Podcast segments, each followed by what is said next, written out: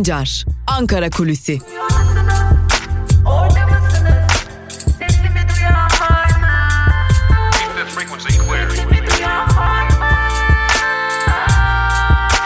Özgürüz Radyo. Özgürüz Radyo.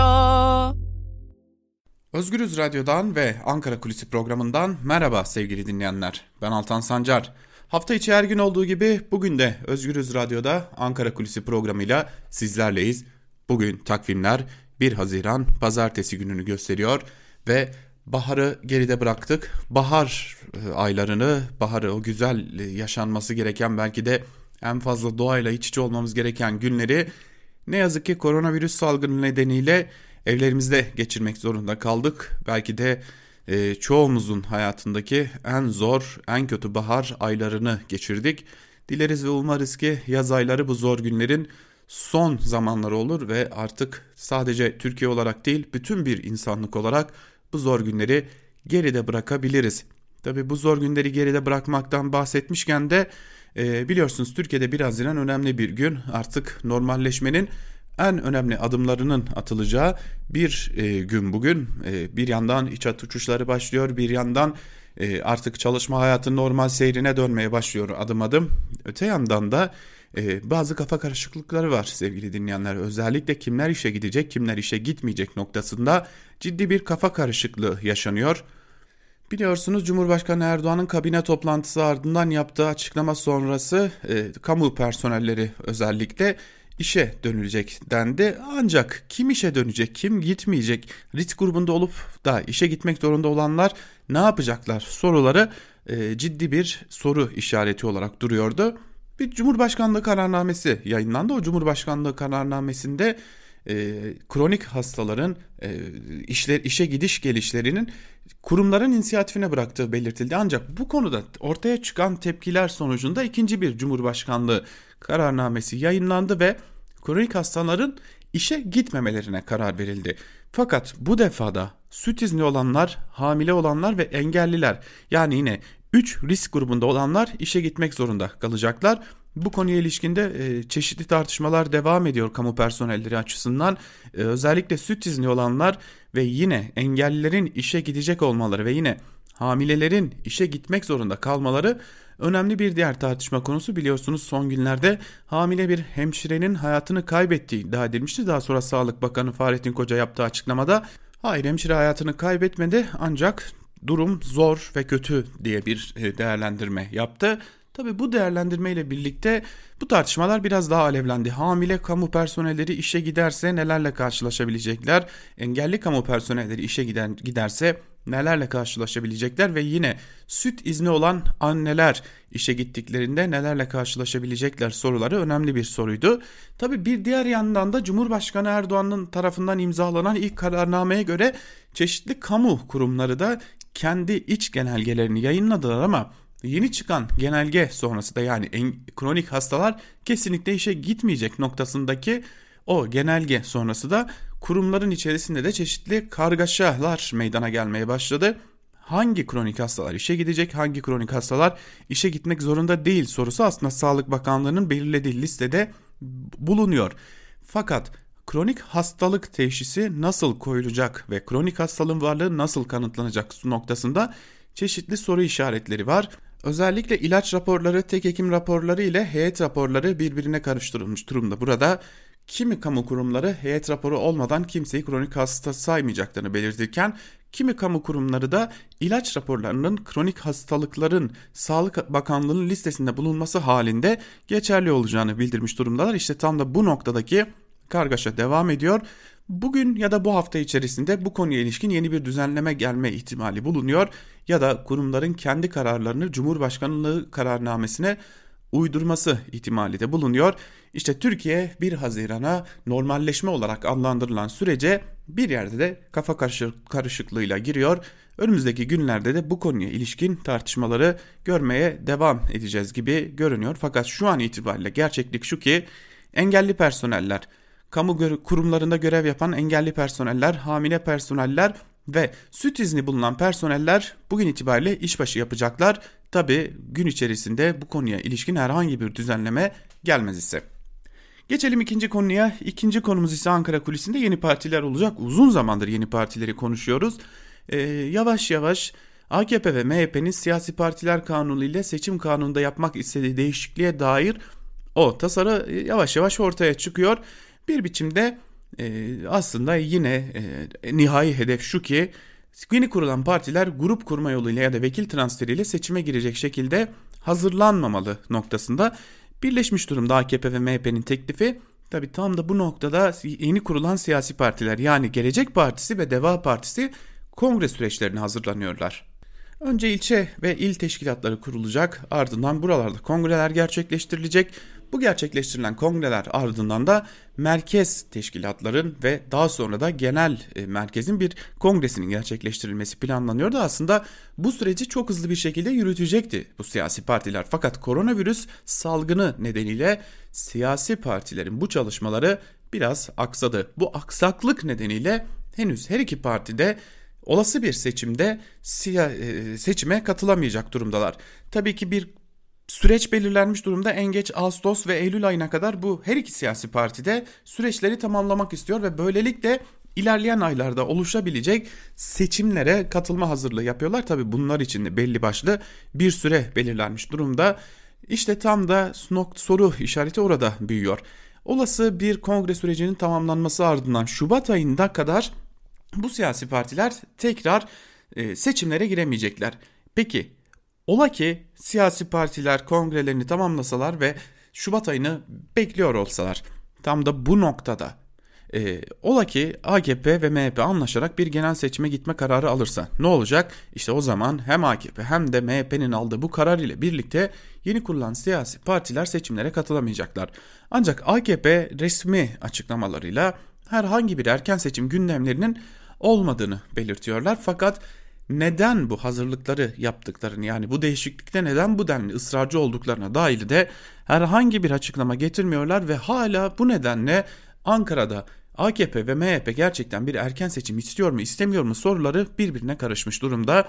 Bunu da e, tam da düzenlemenin meclisten geçeceği dönem ve her iki kurulan yeni siyasi partinin yani Gelecek ve Deva partilerinin kongrelerini tamamlamasının ardından işlemeye başlayacak yasal süre sonuna kadar ne, öyle görünüyor ki Türkiye tartışmaya devam edecek. Bizler de bu tartışmaları Özgürüz Radyo'da sizlerle paylaşmayı sürdüreceğiz. Özgürüz Radyo'dan ayrılmayın. Ankara Kulisi'ni burada noktalıyoruz. İlerleyen saatlerde Türkiye basınında bugün programımızla karşınızda olacağız. Hoşçakalın.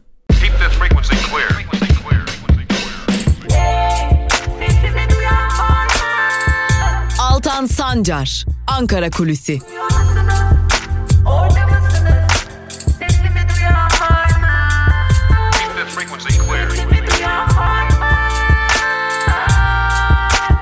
Özgürüz Radyo. Özgürüz Radyo. Özgürüz Radyo'dan merhaba sevgili dinleyenler. Ben Altan Sancar. Türkiye basınında bugün programıyla hafta içi her gün olduğu gibi bugün de Özgürüz Radyo'da gazete manşetleri ve günün öne çıkan yorumlarını aktarmak üzere sizlerle birlikteyiz. Ve ilk olarak gazete manşetleriyle başlayacağız. Gazete manşetlerinin ardından da günün öne çıkan yorumlarında neler var hep birlikte onlara göz atacağız. İlk olarak Cumhuriyet Gazetesi ile başlıyoruz. Cumhuriyet Gazetesi'nin bugünkü manşetinde rüyama bile gelmiyor sözleri yer alıyor. Ayrıntılar ise şöyle. Emel Korkmaz her gün Ali İsmail'in odasına gidiyor. Yavrum seni çok özledim. Bir kere rüyama gel diyor ama hiç gelmiyor. 7 yılda kendisini en çok adaletsizliğin yaraladığını söylüyor. Kurdukları vakfı ise o Eskişehir'de kuşlara su verdi, Afrika'da can suyu oldu sözleriyle anlatıyor. Ali İsmail'in darp edilirken vurmayın öldüm dediğini anımsatan abisi Gürkan Korkmaz ise aynı düzen ABD'de George Floyd'u nefessiz bıraktı. İronik olan Erdoğan'ın bunu kınaması. Tabi kınanacak bir olay ama bunu söylerken muhaliflere bunların yapılmasına da izin verilmemeli diyor şeklinde ayrıntılar aktarılmış. Gezi'nin yıl dönümünde adeta katledilen Ali İsmail'in ailesinin sözleri Cumhuriyet Gazetesi'nin manşetinde yer alıyor. Yine Cumhuriyet Gazetesi'nden bir diğer haberi paylaşalım sizlerle. Amerika yanıyor başlıklı haberin ayrıntılarında şunlar aktarılıyor. İki siyahın öldürüldüğü ABD'de olağanüstü zamanlardan geçiliyor. Milliyetçi ve saldırgan dış politika, ırkçı saldırılar, salgın, işsizlik, yoksullaşma. Yaklaşan seçim öncesi Trump'ın kışkırtıcı açıklamaları ABD'yi adeta bir buhar kazanına dönüştürdü.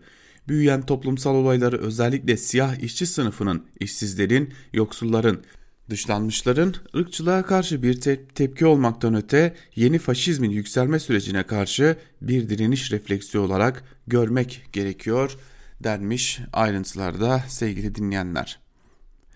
Cumhuriyet gazetesinin ardından geçelim Bir Gün gazetesine. Bir Gün gazetesinin manşetinde bu kira bedeli hasta eder sözleri yer alıyor. Ayrıntılar ise şöyle. 5 yıldızlı otel konforunda diye sunulan ve tanıtımında hastaların hosteslerle karşılandığı şehir hastaneleri para yutmaya devam ediyor. Sağlık Bakanlığı 19 hastane için bu yılın ilk 4 ayında ev sahibi şirketlere 2.5 milyar lira ödedi. Bu rakam geçen yıl 5 milyar liraydı. Bu tablo yurttaşlar için kendi evinde kiracı olarak geleceğinin ipotek altına alınması anlamına geliyor. Şehir hastanelerinde tıpkı otoyol ve köprülerdeki geçiş garantisine benzer şekilde %70 yatak doluluk oranına denk gelen hizmet bedeli garantisi verildi.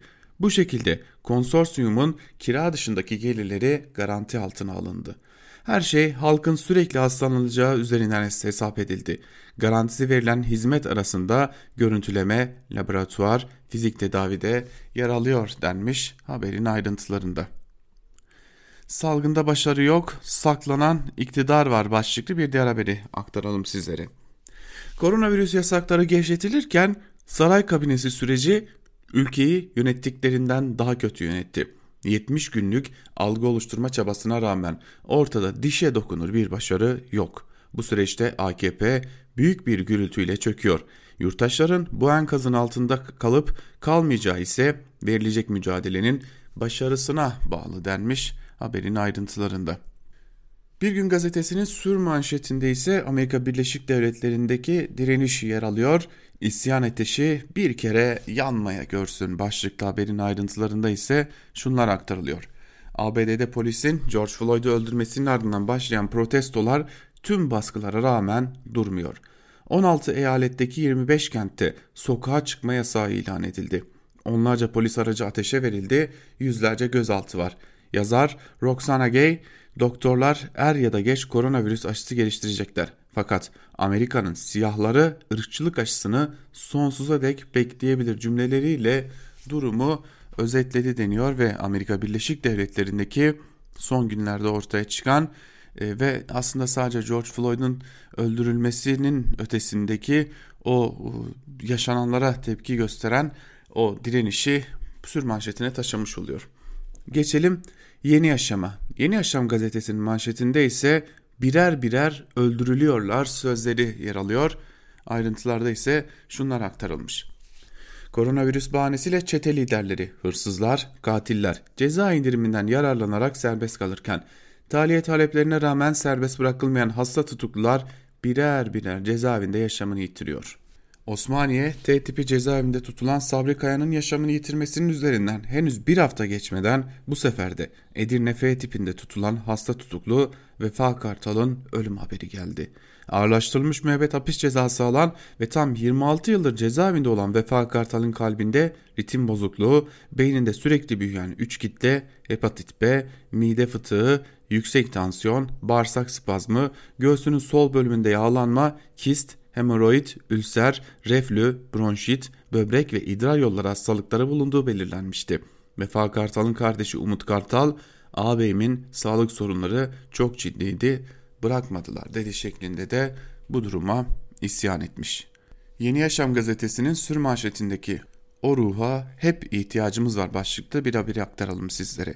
Gezi direnişiyle olduğu kadar polisin kullandığı şiddetle de hep akıllarda kalacak. Ondan fazla kişinin hayatını kaybettiği olaylarda binlerce kişi yaralandı. Özellikle doğrudan sıkılan gaz fişekleri nedeniyle çok sayıda kişi ağır yaralandı. Biz de onlardan ikisiyle görüştük. Gaz fişeğinden kafatasının bir kısmı parçalanan ve 23 gün yoğun bakımda kalan ve çok sayıda ameliyat geçiren Okan Göçer aynı şeyleri yine yaşayacağımı bilsem yine giderim diyor.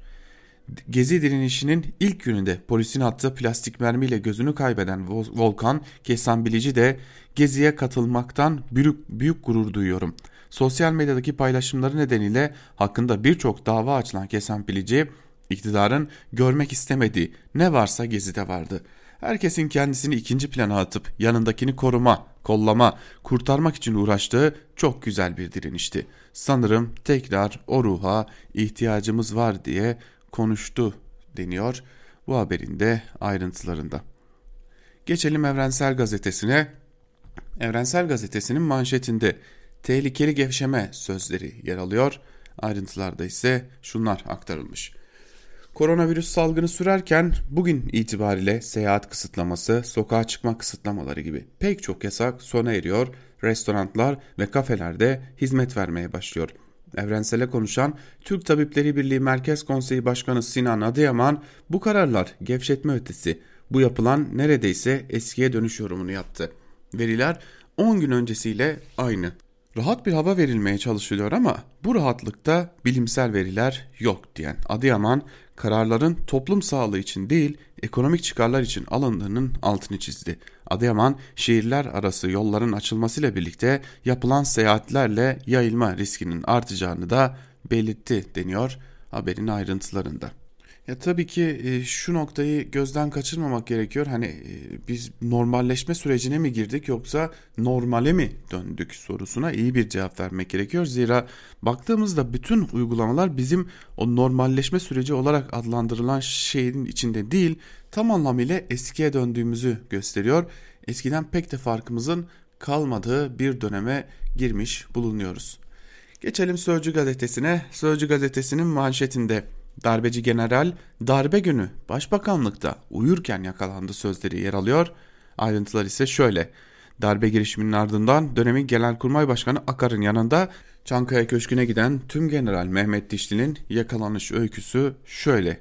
Adının FETÖ'nün yükseltilecekler listesinde olduğu belirlenen dişçi darbe girişimi başarılı olmayınca 16 Temmuz'da Akar'la Çankaya Köşkü'ne gelip dönemin başbakan yardımcısı Tuğrul Türkeş'in odasına girdiler. Türkeş, Akar'a gizlice Dişli'nin darbeci olduğunu ima etti. Türkeş, Dişli'ye odanın dışarıya çıkmasını söyledi. Başbakanlıktaki boş bulduğu odaya geçen Dişli kanepede uyudu. 16.30'da polis Dişli'yi uyandırıp götürdü deniyor haberin ayrıntılarında. Yine Sözcü gazetesinden CHP lideri Kılıçdaroğlu'nun açıklamalarını içeren bir haberi aktaralım sizlere. Milletvekilini lider değil halk belirlesin başlıklı haberin ayrıntıları şöyle. %10 seçim barajının kaldırılmasını veya makul seviyeye indirilmesi gerektiğini söyleyen Kılıçdaroğlu şöyle konuştu. İki yeni parti kuruluyor ama bunların seçime girmemesi için iktidar ve ortağı MHP arayışa giriyor. Bu demokrasiye inanmamaktır. Eğer engellenirse kumpası bozmak boynumuzun borcudur. Siyasi partiler yasasında iki temel değişiklik yapalım. %10 barajını kaldıralım ya da 7'ye 5'e 3'e indirelim. 2. Vekilleri lider değil millet belirlesin önerilerini de getiriyor. CHP lideri Kılıçdaroğlu tabi bu öneri kuvvetle muhtemel iktidarın pek de işine gelmez. Geçelim Karar Gazetesi'ne. Karar Gazetesi'nin manşetinde normalleşme dersi Bolu'dan sözleri yer alıyor. Ayrıntılarda ise şunlar aktarılmış. Virüsle mücadelede normal hayata geçiş başlarken Profesör Doktor Fatih Tank'ın Bolu üzerinden yaptığı analizde dikkat çeken tablo çıktı. Sokak yasağı dışında kalan kentte normal seyrinde giden vakaların bayramda 81 ilde uygulanan kısıtlamadan bir gün önce ve bir gün sonra hızla arttığı tespit edildi. Kritik veri salgının yeni döneminde rehavetin öne çıkması durumunda yaşanabilecek sıkıntıların somut örneği oldu. Bilim Kurulu üyesi Profesör Doktor Alpay Azap farklı olasılıklar barındırdığı için gevşeme tedbirlerini uygulamak çok daha zor. Birinci dalga içinde ikinci pik riski var. Salgın kontrol altında ama bunun sürdürülmesi bireysel tedbirlerle mümkün dedi. İstanbul Büyükşehir Belediyesi Bilimsel Danışma Kurulu da kritik uyarılarda bulundu. İstanbul'dan çıkışlar diğer kentlerdeki vaka sayılarını arttırdı.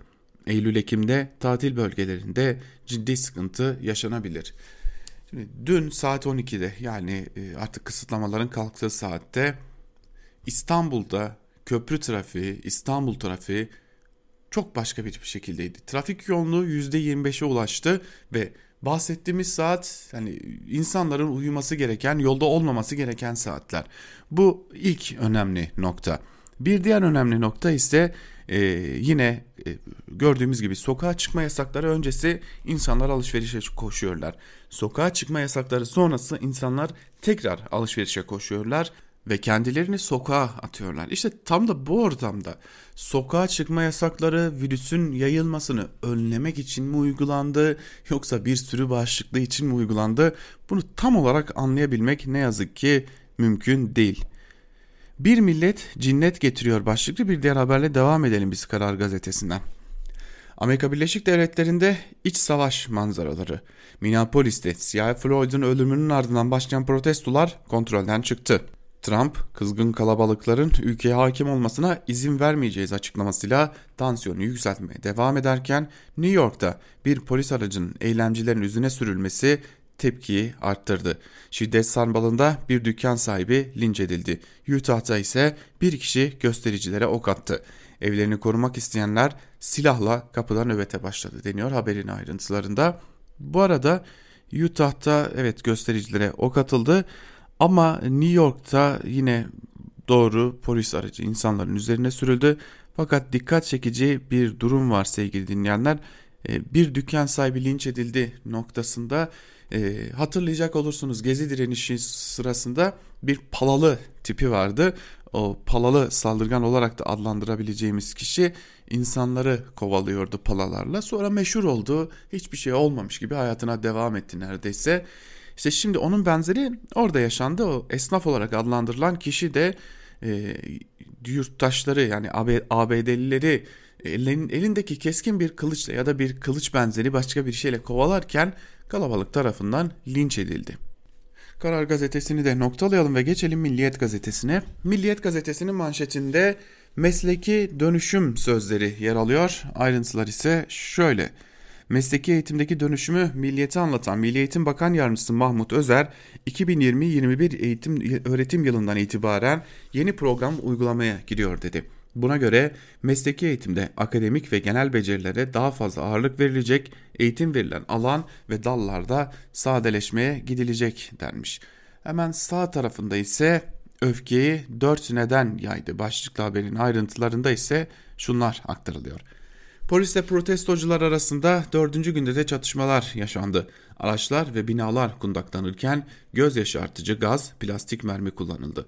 Minneapolis'teki 500 ulusal muhafızın sayısı 10 bine çıkarıldı. 9 eyalette daha ulusal muhafızlar görevlendirildi. 30 kentteki çoğu şiddete dönüşen eylemlerde siyahilere beyazlar da destek verdi. Protestocuların bu kadar kızgın olmasıyla ilgili 4 ana neden tespit ettim. Minnesota'da polisin uzun zamandır etnik gruplara karşı ayrımcılığı cinayete 4 polis karışırken sadece birinin tutuklanıp diğer üçünün serbest kalmış olması, yargıya duyulan güvensizlik ve geçmişte yaşanan siyahi Amerikalı cinayetlerinde istenilen kararların çıkmaması. Bu arada e, yani bu konuyu aktaran Amerika Birleşik Devletleri'nden Ali Çınar Minneapolis'te e, ama hala bakın koskoca Milliyet gazetesinden bahsediyoruz editoryasında kim olursa olsun siyahi değil siyah denmesi gerektiğini öğrenememiş bir gazeteden bahsediyoruz. İşte basının içi böyle pespaya hale getirilince yaptığınız haberin nereden olduğu, nasıl olduğu, niteliğinin ne olduğunu da anlamı kalmamış oluyor. Geçelim aynı duruma düşürülen bir diğer gazeteye Hürriyet gazetesine. Hürriyet gazetesinin manşetinde ise karanlık ellerin işi sözleri yer alıyor. Ayrıntılar ise şöyle. Suikaste kurban giden Hrant Dink'in eşi Raquel Dink'e yönelik tehdit mesajını Hosrof Dink'e sordum. Şu sağduyulu yanıtı verdi. Hiçbir vatanseverin işi olamaz. Olsa olsa karanlık ellerin işi. Kasten yaralama, tehdit, hakaret gibi suçlardan kaydı var. Gönderdiği yazım hatası dolu tehdit mesajında Agit'ten, BM'den söz etmesi de bir provokasyon kuklası olduğunun açık göstergesi gibi.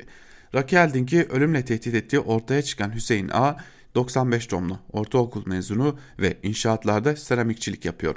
Zaten Dink ailesi de aynı görüşte. Hrant Dink'in kardeşi Hosrof Dink'in yorumu şöyle. Bu ülkeye kötülük yapmak, kaos yaratmak istiyorsan ancak böyle bir tehditle Raquel Dink'i hedef alırsın. Bu hiçbir yurtseverin, vatanseverin işi olamaz. Olsa olsa karanlık ellerin işidir denmiş. Nedim Şener'in hazırladığı haber yazı formatındaki e, manşetin ayrıntılarında. Tabi burada iktidarın yarattığı nefretin, iktidarın kılıç ağırda Ermeni lobisi, Rum lobisi söylemlerinin aman hiç etkisi yok. Başkaları var, karanlık güçler var ama iktidarın yarattığı e, o nefret dilinin hiç etkisi olamaz herhalde. Yani hadi diyelim ki e, Raquel Link'le Hrant Dink Vakfı'na yönelik tehditler hadi diyelim ki karanlık odakların işi. Evet arkada çok büyük bir akıl var. Ya kiliselere saldırılar ya Ermeni yurttaşlara yönelik tehdit mesajları ya son günlerde JITEM Türkiye adıyla Instagram'da faaliyet gösteren tanınmış siyasetçilere, gazetecilere, aydınlara, e, sanatçılara bir biçimde silahlı mermili tehdit mesajları gönderenler ya bunda iktidarın hiç mi kabahati yok? Nedim Şener'in tek işi e, aman bunun arkasında başkaları var sakın bunu bizden bilmeyin sakın bunu iktidarımızdan bilmeyin demek mi? Ya gazetecilik buysa Nedim Şener zaten senelerdir bunu yapıyor. Geçelim Sabah gazetesine. Sabah gazetesinin manşetinde kavga değil eser siyaseti sözleri yer alıyor. Ayrıntılarda ise şunlar aktarılmış. Başkan Erdoğan iki yeni hastanenin açılışında konuştu. Türkiye'nin 100 akı hastaneler dünyaya örnek model teşkil edecek. Pek çok ülkenin prefabrik hastanelerle çözmeye çalıştığı sorunu biz çok kısa sürede kalıcı hastaneler inşa ederek açtık. Dünya sağlık sistemimize gıpta ile bakıyor. Salgının yayılmasını kırdık. Her alanda önce hızlı toparlanma ardından çok daha hızlı atılım içine gireceğiz demiş Cumhurbaşkanı Erdoğan. Ama gelin görün ki havalimanına yani Atatürk Havalimanı'nın pistinin ortasına neden hastane yapıldığını ben kendi adıma hala anlayabilmiş değilim. Ve yine Sabah gazetesinin e, değişmezi Berat Albayrak haberi dev kredi destek paketi hazır başlıklı haber şöyle. Salgına karşı 83 milyonu korumaya alan hükümet normalleşme destek paketini de devreye sokuyor. 3 kamu bankası, sosyal ihtiyaçlar, tatil, seyahat ve konut olmak üzere 3 ayaktan oluşan paketi bugün açıklayacak. Bakan Albayrak, Cumhuriyet tarihinin en uygun maliyetli uzun vadeli paketiyle vatandaşın kira öder gibi ev sahibi olacağını açıklamıştı. Şimdi hala anlamadığım bir şey var. Salgınla yani salgınla mücadeleyle ev sahibi olmanın ne alakası var? Ben size alakasını söyleyeyim. İnşaat sektörü zor da inşaat sektörünün yaptığı bütün evler, inşa edilen bütün apartmanlar, inşa edilen bütün siteler elde kaldı. İnşaat sektörü batmak üzere ve bu batışın önüne geçebilmek için AKP uygun kredi dağıtarak bir biçimde inşaat sektörünü kurtarmaya çalışıyor. Geçelim tatil seyahat kredilerine. Çünkü bu çok iyi biliniyor ki yurttaşların cebinde hiçbir şey yok. Tek kuruş para yok. Yurttaşların büyük bir bölümünün değil tatile çıkacak, markete çıkacak gücü yok. E hali hazırda turizm sektörü zorda. Yurt dışından zaten bu yıl turist gelmeyecek. Ne yapalım? Yurt içi turizmi canlandıralım. E bunu canlandırmak için de birilerinin cebine para koymamız lazım. E ne yapacağız? E bizim de paramız yok. E kredi verelim. Nasıl olsa hem bankalar kazanır hem turizmci kazanır. Ha belki biz bunları söyledik diye yarın bir gün başımıza bir şeyler gelecek. Belki hedef gösterileceğiz ama doğruya doğru olan şey bu. Yani kimse salgına karşı 83 milyonu korumaya filan da almadı.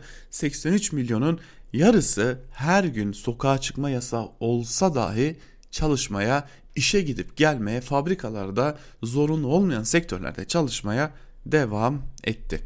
Çok değil, dün akşam Sağlık Bakanı Fahrettin Koca açıklama yaptı. Hamile olan hemşire Dilek hayatını kaybetti. Hepimiz Dilek hemşirenin kaybı için üzgünüz ama şimdi hamile olan bir hemşire, bir kamu personeli neden çalıştırıldı salgın döneminde?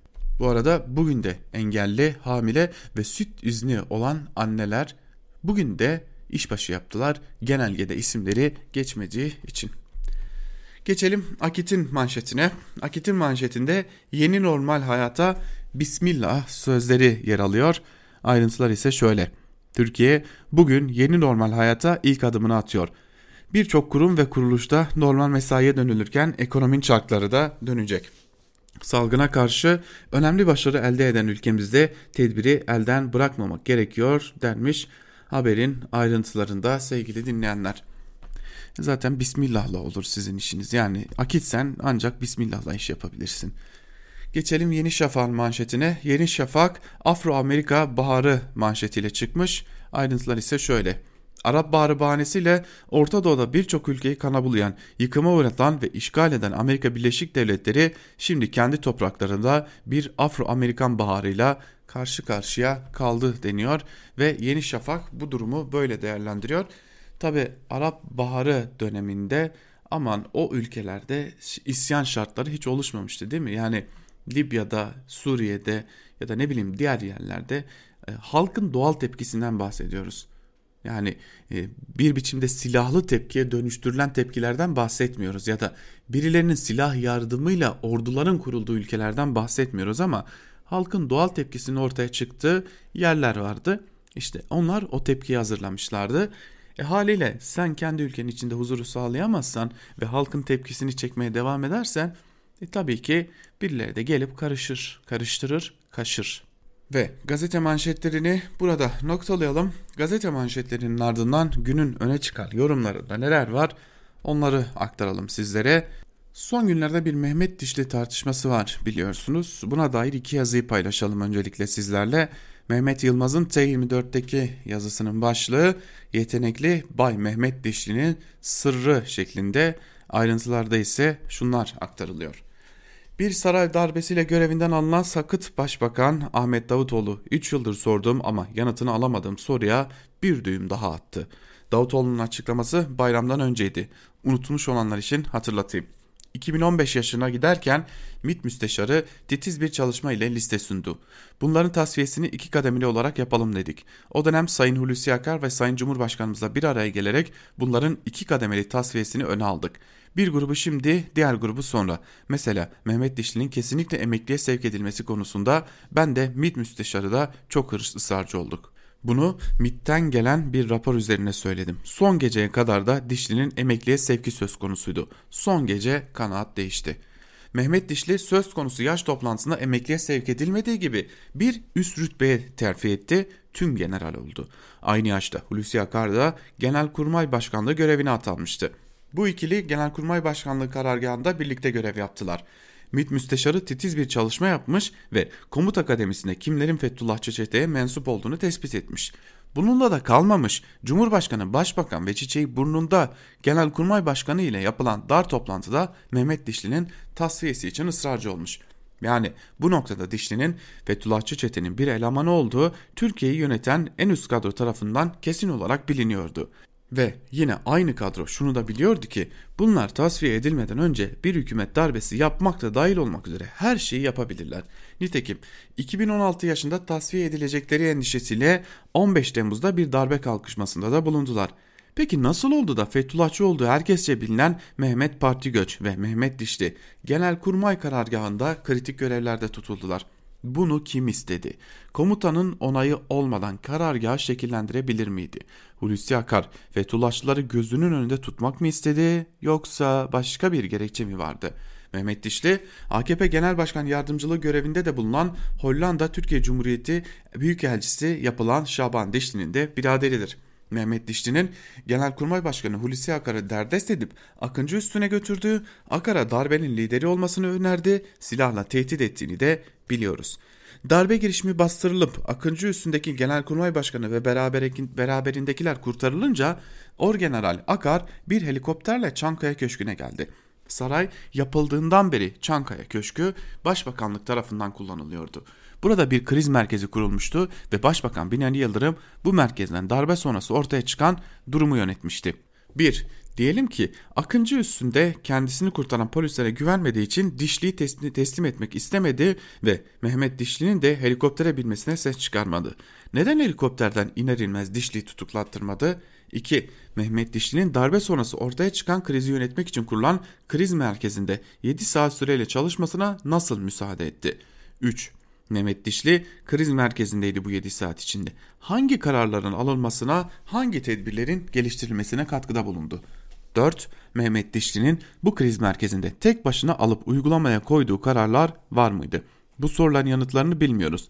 Genelkurmay Başkanı'nın yaşadığı şok nedeniyle basireti mi bağlanmıştı diye soruyor Mehmet Yılmaz. İşte tam da bu konuya dair Saygı Öztürk'ün belki de biraz da Mehmet Yılmaz'ın sorularını cevaplayacak bir yazısı var. Başbakanlıkta uyuyan darbeci general başlıklı yazısının bir bölümünde Saygı Öztürk şunları kaydediyor.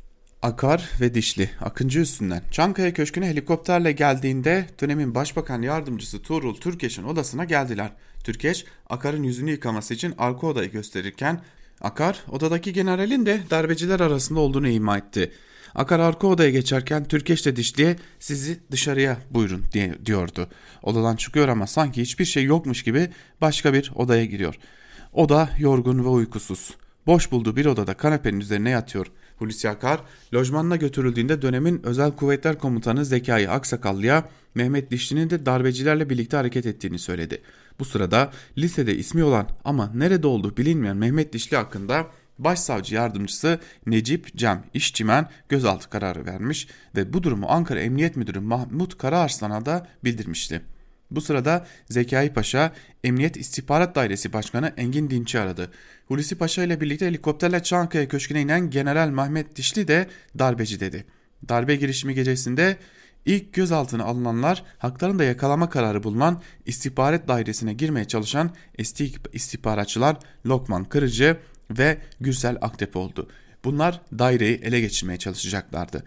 İstihbarat Daire Başkanı Engin Dinç'in talimatıyla gözaltına alındılar. Mehmet Dişli'nin gözaltına alınması için Ankara Emniyet Müdürü Mahmut Karaarsan'a telefon eden ise Başbakanlık Koruma Müdürü Aydın Bey ve İstihbarat Daire Başkanı Engin Dinç'ti. Bazı iddialar var. Dişli'nin 16 Temmuz'da değil 17 Temmuz'da gözaltına alındığına ilişkin. Ama dün konuştuğum bir yetkili Dişli'nin 16 Temmuz'da saat 16.30 civarında Başbakanlıkta kanepede yatarken terörle mücadelesi şube ekibi tarafından uyandırılıp gözaltına alındığını söyledi. Bu konularda Mehmet Dişli'nin söyleyecekleri de varsa bizlere iletebilir. Ortaya çıkan bilgilere göre darbe girişimi gecesinin en kritik isimlerinden birisi kuşkusuz Dişli'dir. İki kez ifadesi alındı, sır vermedi. Başsavcı vekili Cem İşçimen ve savcılar Kemal Aksakal ve İstiklal Akkaya tanık ifadeleri, kamera kayıtları, MIT raporu ve diğer sanıkların verdiği ifadelerde geçen olguların teyidi ve araştırılması amacıyla bir kez daha ifadesini almak istedi.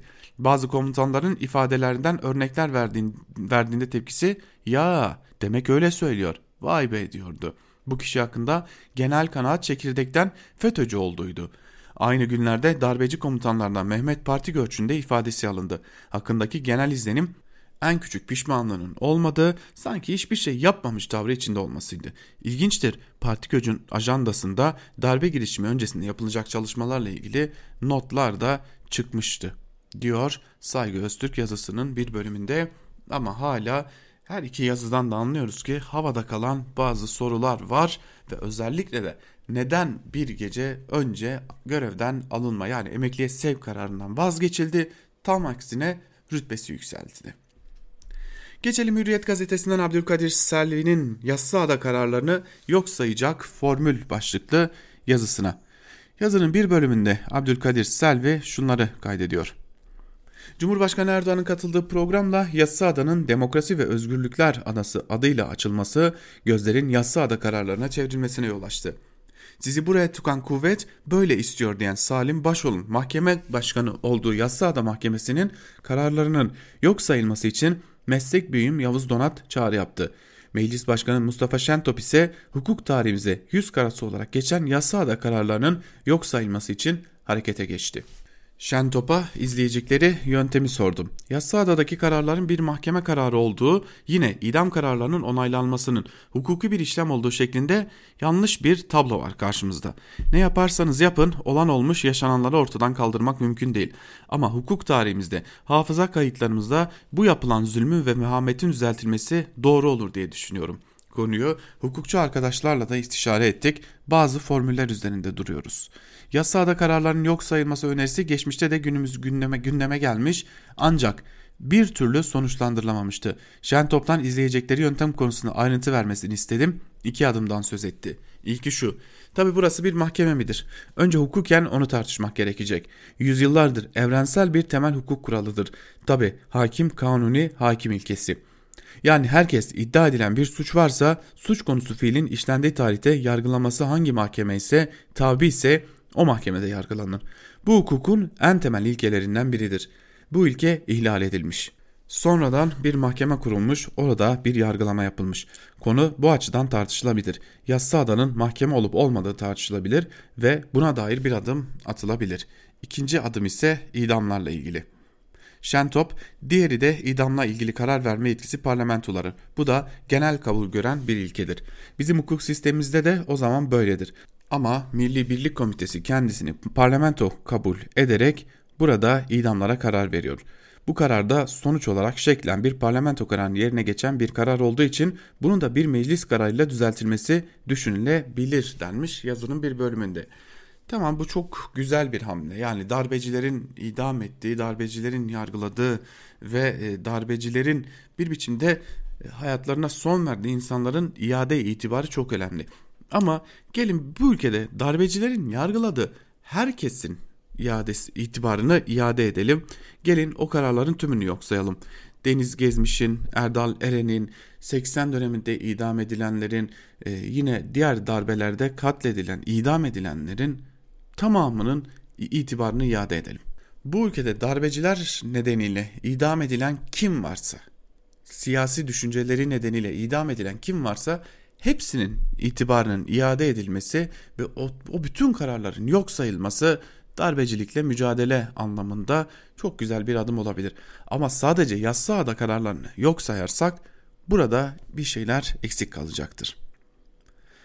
Geçelim bir diğer yazıya. Bir gün gazetesinden Selçuk Candan Sayar'ın çocuklarımıza saldıracaklar başlıklı yazısına.